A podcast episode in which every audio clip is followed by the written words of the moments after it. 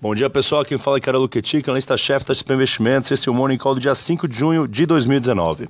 Os mercados globais estão em leve alta nesta manhã de quarta-feira, com uma crescente expectativa de que o Banco Central americano possa cortar juros neste ano e assim impulsionar a economia global que vem desacelerando.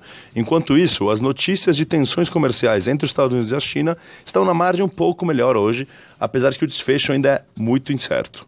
Em discurso ontem, o presidente do Banco Central americano, Jerome Powell, deixou de ressaltar pela primeira vez a necessidade do Banco Central ser paciente em relação a qualquer decisão de taxa de juros e disse que o Banco Central americano está monitorando as consequências da guerra comercial de perto e vai reagir conforme achar apropriado para dar sustentação à expansão dos Estados Unidos.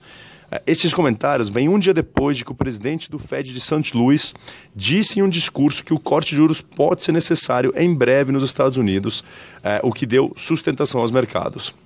O ponto aqui é que o potencial de corte de juros nos Estados Unidos daria sustentação ao crescimento, seria bom para apetite a risco e, portanto, para mercados emergentes como um todo, levando uma queda do dólar também contra as principais moedas. Indo para as tensões comerciais entre os Estados Unidos e a China, elas seguem elevadas. Mas ontem o Departamento do Tesouro americano disse que o seu secretário do Tesouro é, o Manchin, vai se encontrar com o presidente do Banco Central da China no G20 no Japão, o que trouxe um certo alívio nessa tensão, nessa frente de tensões comerciais. Do lado negativo, também ontem, o Banco Central, desculpe, o Banco Mundial reduziu ontem as perspectivas de crescimento de Uh, para 2,6% crescimento global em 2019, enquanto os dados de atividade na Europa têm indicado cada vez mais claro, de forma cada vez mais clara que a economia se encontra perto da estagnação. No Brasil, a Comissão Mista de Orçamento colocará em votação hoje o crédito suplementar de 249 bilhões para que o governo possa cumprir a regra de ouro. É, esse projeto pode ser aprovado no mesmo dia, em sessão já convocada para o Congresso nesta tarde.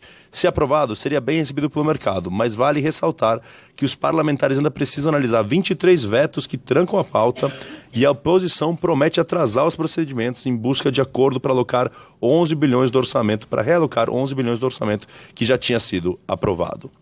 O Tesouro disse que, sem aprovar essa pauta, a partir do dia 15, o governo não poderá mais realizar gastos com BPC e Plano Safra. Portanto, é urgente essa pauta no Congresso.